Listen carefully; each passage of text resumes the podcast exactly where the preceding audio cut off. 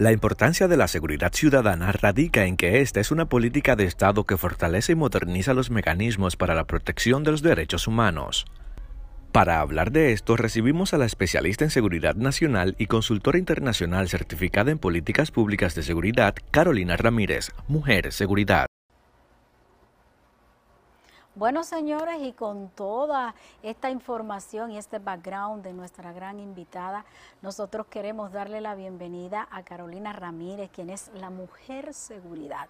Ya ustedes saben, especialista en seguridad nacional y asesora de la Comisión de la Reforma Policial. Aquí la tenemos, entre otros detalles, que si comienzo yo a decirlo, nos vamos a ir la tarde entera. Por eso ya hicimos ese intro para que usted pueda tener pues toda la información de la preparación y sobre todo del aporte tan importante que representa Carolina para la seguridad nacional y para todos nosotros que vamos a aprender hoy un poco más. Hoy, Carolina, tenemos que hablar de los desafíos de la seguridad. Esto es un tema que nosotros tenemos como dos semanas, ¿verdad? Dos, tres semanas dándole ahí, porque, ¿verdad? Mueve a mucha preocupación porque las familias, bueno, el pueblo dominicano completo, es una perturbación, es una preocupación y una necesidad de que verdaderamente sintamos que hay una seguridad nacional en nuestro país y que esta reforma policial también represente la garantía de la seguridad de la población dominicana. Así que bienvenida, hablemos de seguridad. ¿Cómo te sientes? Gracias. Así se llama mi podcast eh, Ay, Qué bien. Hablemos de seguridad. Bueno, no, yo agradecerles a ustedes por esta maravillosa oportunidad de poder estar acá este domingo en familia. Y gracias al Padre por la cortesía de invitarme. Eh, no había podido venir, pero qué bueno que al Señor le ha placido ahora en su infinita misericordia que estemos aquí hoy para hablar de, de seguridad. Así es que, mira, yo espero, Carolina, que tú seas un ente tranquilizador, ¿verdad? Porque yo sé que la población estamos ávidos de que nos puedan decir si real y efectivamente todo esto que se está programando, todos estos pasos importantes que se están dando en términos de lo que puede ser la implementación de una seguridad nacional, verdaderamente vamos a vivir eso, lo vamos a lograr, ¿qué se está haciendo para esto? Eh, no, no necesariamente lo vamos a lograr. Qué sincera. Claro.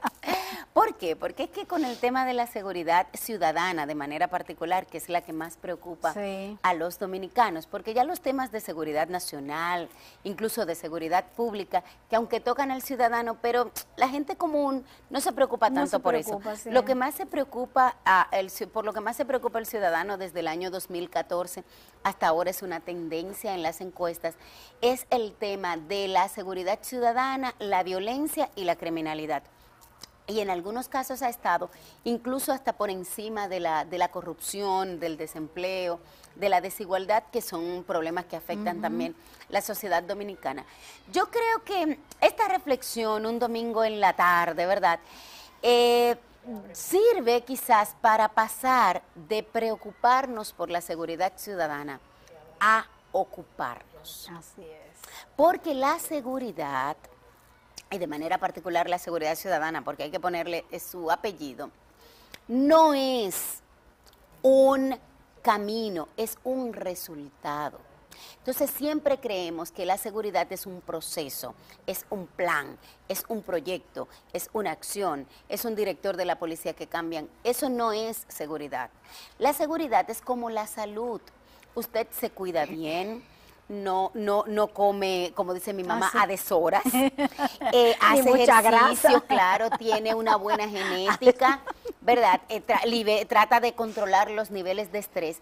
Y eso podría generarle como resultado mejores condiciones de salud. Pero usted cuando ya le dan un diagnóstico de una enfermedad catastrófica, usted no puede ir a decir a la farmacia o al médico, mire, eh, consígame cuatro kits de seguridad y ponga, eh, de salud y, póngamelo para llevar, para yo ir tomándome esos kits. Entonces, así mismo pasa con la seguridad. Ponemos más policías, pero, ok, eso puede ayudar, pero a final de cuentas pasa como con el tránsito. El problema del tránsito no son los agentes de DGCET, el problema del tránsito no son los semáforos, no es la ley. El problema del tránsito somos los ciudadanos. Nosotros somos los que conducimos de manera irresponsable, los que nos pasamos el semáforo, los que no somos corteses, los que no cedemos el paso, los que nos robamos el pedacito que sabemos que es en vía contraria, pero es que es un chimpo que yo voy tarde. Entonces, ese es el detalle. Tú podrás traer la policía que traigas. El gobierno puede implementar los programas que implemente. Y si la sociedad no se involucra en el proceso, no vamos a lograr nada. Y hay un tema, la delincuencia común y los hechos de sangre vinculados a la delincuencia común no pasan del 33% en la República Dominicana. Entre el 60 y el 67% de los delitos y de los hechos de sangre se dan en espacios de convivencia, conflictos entre vecinos, conflictos familiares, conflictos por un roce de un carro, la gente se mata, eh, por un vehículo que se parqueó donde no iba, le explotan las gomas, por una chica que salió de una discoteca y el otro y se matan. Eh, entonces, eh, nosotros nos hemos vuelto una sociedad muy violenta y una misma sociedad también con mucha doble moral. Nosotros tenemos doble moral como sociedad. Yo quiero que arreglen el sistema, pero que te lo arreglen para ti, que te exijan a ti que tú cumplas la ley. Pero cuando me toca a mí, yo no quiero cumplir la ley, yo no quiero cumplir la norma. Entonces nosotros tenemos como la teoría del desamparo aprendido. El Estado no arregla las calles, el Estado no hace esto, pero ¿y usted cuando lo invitan a la Junta de Vecinos o a la Junta Comunitaria para que comparta y para que se organice para promover algunas actividades en beneficio de la comunidad. Ay, yo estoy cansada, yo vine del trabajo, yo no puedo. Entonces no nos involucramos.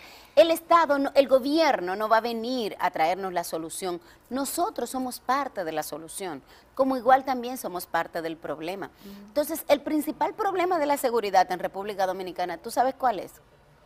Que el dominicano no le gusta cumplir la ley. A nosotros no nos gusta cumplir la norma. Somos uno de los países más estrictamente legislados. Nosotros tenemos ley aquí para todo. Ahora vaya a ver cuáles de esas leyes se cumplen. El problema no es que tengamos más leyes. La mayoría de las leyes que hemos modificado últimamente, ¿tú sabes cuál era el principal problema? Que no se habían cumplido. Igual pasa con la ley de la policía, igual pasa con nuestra ley de tránsito. La ley de tránsito dice que usted no puede conducir si está eh, tomado, si está embriagado. ¿Y cuántas personas no chocan diario en República Dominicana? La ley de tránsito dice que usted tiene que respetar el semáforo. ¿Cuántos respetamos el semáforo? Entonces, ¿qué vamos a hacer? ¿Otra ley? Mm. ¿Para qué? Lo que tenemos es que empezar a cumplir la ley que tenemos. Y yo creo que esto viene desde la familia. Porque en la familia es donde se enseña el respeto a la ley, el respeto a la norma, el respeto a la autoridad. Y aquí hay un compromiso de los padres, de los maestros, de los líderes comunitarios, de los líderes de las iglesias. Es ahí en ese espacio de comunidad donde tenemos que empezar. Porque un muchacho que no respeta a sus padres va a respetar a un policía en un teteo después que tiene dos tragos arriba. No. Entonces, entonces los padres tienen un nivel de responsabilidad en lo que sucede en la sociedad. El padre no solamente está, la madre no solamente está para proveer los alimentos y, y las cosas básicas, está para instruir, para educar, pero otra cosa, tiene que ser un modelo. Mm. Porque usted no puede decirle al niño que no diga mentira y cuando venga el cobrador de la financiera, usted decirle al niño, dile que yo no estoy. O cuando ven el carro, que pasa cualquier cosa, no importa que los niños vayan ahí. Exacto. Y entonces, claro.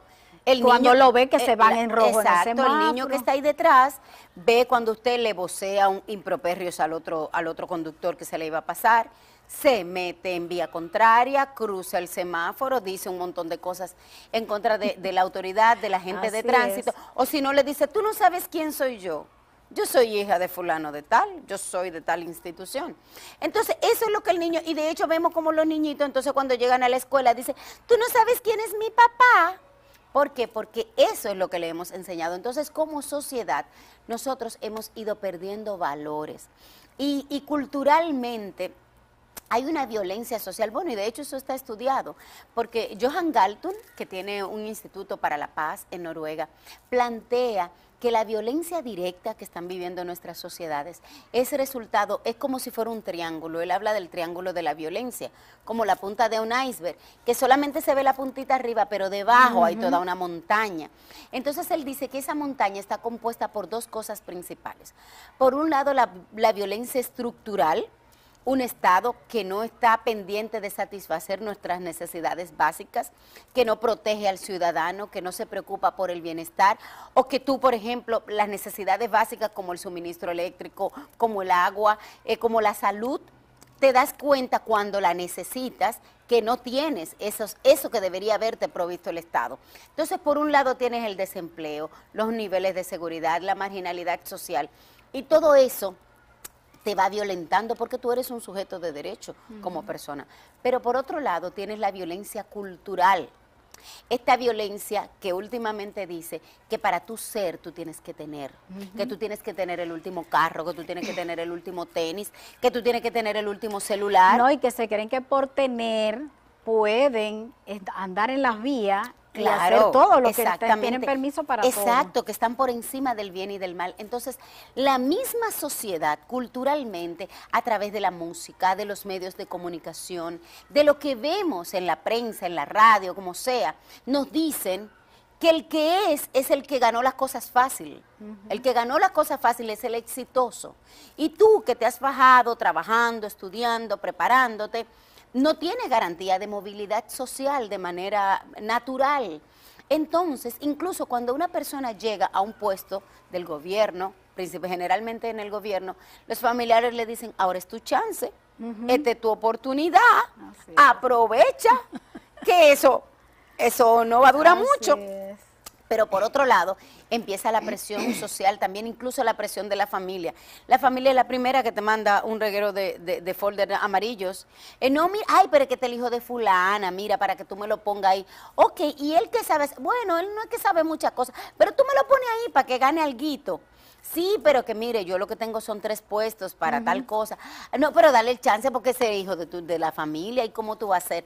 Y la misma familia empieza con una presión y a veces el funcionario puede ser muy correcto y los hermanos, los familiares, tú ves que empiezan, no, y empiezan a veces incluso en principio, hasta espaldas del mismo funcionario, a negociar con los proveedores y dicen, no, pues yo soy hermano Carolina, así que ya tú sabes, yo te puedo ayudar, no sé qué cosa.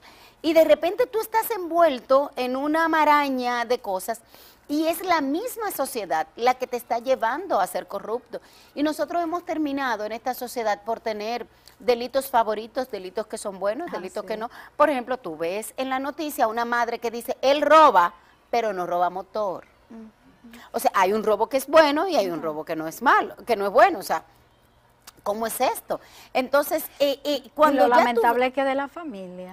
Es exactamente lo que te iba a decir. O sea, cuando ya la familia ha validado, y eso pasa en el barrio, en la comunidad, ¿quiénes son los que están ocupando el espacio? del Estado en la comunidad, el espacio de, bienestar y de asistencia social. En la comunidad, ¿quién está resolviendo las, las, recetas? O cuando se muere una persona, o cuando hay que buscarle una caja de, de muertos. El que coordina el punto de droga del barrio. Entonces, ¿qué pasa? Esa misma comunidad cuando viene la policía, pues son los primeros que salen a defenderlos. Y ahí se, se llevan uno de esos muchachos eh, preso, porque las, tú ves las doñitas que personas que se supone que son personas de respeto, ¿verdad? Que uno tiene incluso que hacerle reverencia a sus canas. Son las primeras que se ponen en ataque cuando la policía se quiere llevar a uno de esos muchachos. Entonces yo creo que hay una descomposición social desde la familia, desde la sociedad, que si nosotros no le prestamos atención en ese punto, podríamos llegar a un punto de no retorno. Pero y con este escenario tan complicado, complicado y, complejo. Y, complejo. Yo digo más que complicado, complejo, porque ¿qué vamos a hacer? ¿Qué pasos importantes a través de, de, la reestructuración de lo que pudiera representar la seguridad, poder sacar del escenario la delincuencia y que la gente pueda tener esas garantías, que se respeten las leyes? Óyeme, que las, la policía haga lo que tiene que hacer desde un instrumento eh, restaurador, formador, educados, preparados. O sea, ¿qué, ¿qué van a hacer, Carolina? Porque tú tienes sobre tus hombros, pues, un protagonismo importante en diferentes instituciones donde, donde vas a llevar eh, las, las estrategias y una serie de detalles importantes que pueden servir para verdaderamente afinar que este panorama tan tétrico pueda ir transformándose y cambiando del desorden a poner un poco de orden y que este orden pueda llevar paz a la familia y al ciudadano, porque no es un secreto que todos vivimos preocupados cuando los hijos andan en la calle, porque uno no sabe si va a haber un retorno o si va, qué va a pasar. Entonces, ¿cómo reestructurar para que toda esta preocupación y este desorden pueda poner en un punto de funcionamiento la seguridad? Cambiar el enfoque. Porque incluso miren el discurso, cuando estábamos hablando, tú en un momento decías, ¿qué van a hacer los que tienen eso en las manos? Es que en las manos lo tenemos todo. Entonces, nosotros durante décadas hemos enfocado mal el tema de seguridad. Entonces, si lo hemos hecho mal como sociedad, no esperemos que ahora vamos a tener resultados positivos. Hay que replantearnos el concepto totalmente. Entonces yo creo que en materia de prevención, de seguridad, de bienestar, nosotros tenemos que hacer una especie de pacto social por la seguridad ciudadana, un pacto nacional en el que todos los sectores de la vida nacional pongamos nuestro granito de arena o nuestro pedazo del pastel. Porque es que nosotros queremos una policía profesionalizada, una policía que cumpla la ley, pero por otro lado, no estamos haciendo atractiva la carrera policial, porque la carrera policial está en la más baja escala salarial en la República Dominicana. Entonces, los mejores talentos, mm. los muchachos que salen, por ejemplo, de los programas educativos de ustedes, politécnicos, que tienen posibilidades de proyectarse, no van a querer ser policía. Entonces nosotros estamos desaprovechando que los mejores talentos puedan venir a prestar servicio. Pero por otro lado, el que entra a la policía pueden entrar por muchas razones. A veces los jóvenes en los barrios entran porque no tienen posibilidad de entrar a otro lado y porque tienen por lo menos una garantía de un ingresito, mucho que poco, básico. A veces entran por el carnet y, el uniforme. A veces entran por el arma para protección y hasta para delinquir, porque también tenemos que tener un diálogo honesto. Claro con relación a eso, incluso a veces hasta para tener la protección institucional para sus indelicadezas, porque también los hay, es así, y se aprovechan, pero hay, pero esos son los pocos. Los más son gente que ha decidido sacrificarse y que tiene vocación a eso. Pero un policía cuando está haciendo cumplir la ley y de repente el ciudadano al que él está fiscalizando le saca un celular y le dice, dame un segundo, y le pone un funcionario, un regidor, un diputado, un legislador, un ministro, un general, y se lo pone al teléfono, y ese superior, quien quiera que sea, le dice, suéltelo. ¿Qué va a hacer? Está desmoralizando a ese policía que estaba ahí agua, sol y sereno. Entonces, y si el policía aún así dice que no, que va a cumplir lo que establece la norma, a la semana el muchacho está trasladado o cancelado o quién sabe, o le arman un expediente. Entonces, ¿qué pasa? La policía dice, no, pues yo no voy a buscarme problemas.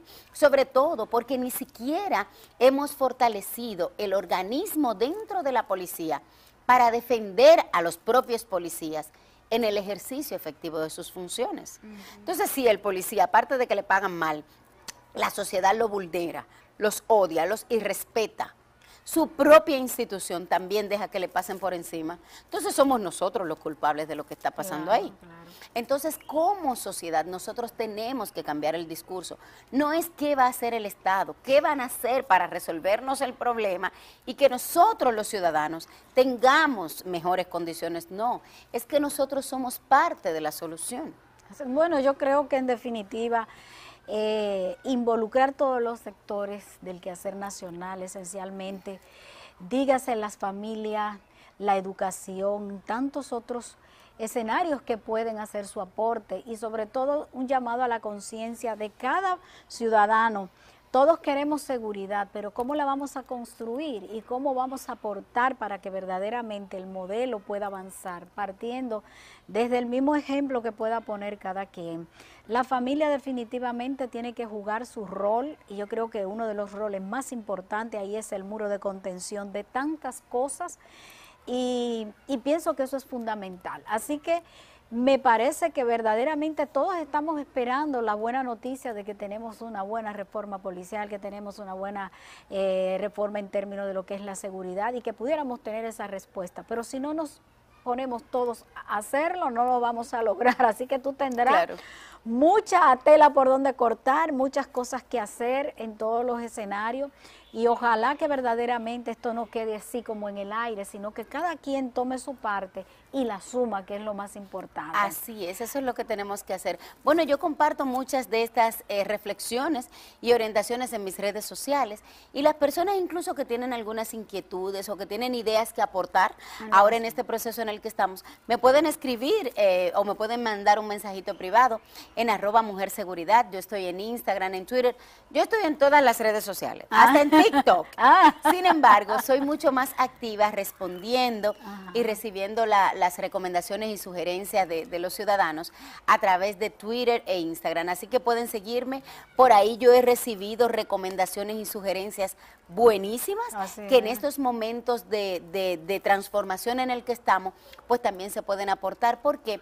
Porque cada comunidad tiene una situación particular de seguridad. No, y esa puede ser una vía genial porque no todo, no todo el mundo tiene el acceso, pero esa oportunidad que le da le permite a que verdaderamente no solo las quejas, sino también las buenas sugerencias para, para, establecer esos cambios y, cosas que estén pasando, particularmente en un lugar específico que también pues Carolina pueda dar esa instrucción. Claro, y las quejas también, o sea, la, gente me escribe, miren, tal calle está pasando tal cosa. Y yo lo que hago es que lo paso al departamento que corresponde. Y en muchos casos pues hemos tenido respuestas positivas, así que Bueno, pues aprovechen ese, ese pie de amigo y esa información de primera mano. Yo agradezco a Carolina el tiempo que ha sacado para nosotros, sobre todo estas reflexiones que han quedado, que yo creo que, deben caer en un terreno bien fértil para que puedan dar buenos frutos y que, toda la capacidad, la intencionalidad y esa, esa maleta de buenas intenciones y de, y de recursos para una buena seguridad, ojalá que la puedas abrir en un buen lugar y todos vestirnos de una buena seguridad nacional, pública, como usted la quiera, pero que así sea. Así que muchísimas gracias por estar aquí a Carolina y nosotros seguimos con más en su programa Domingo Familiar.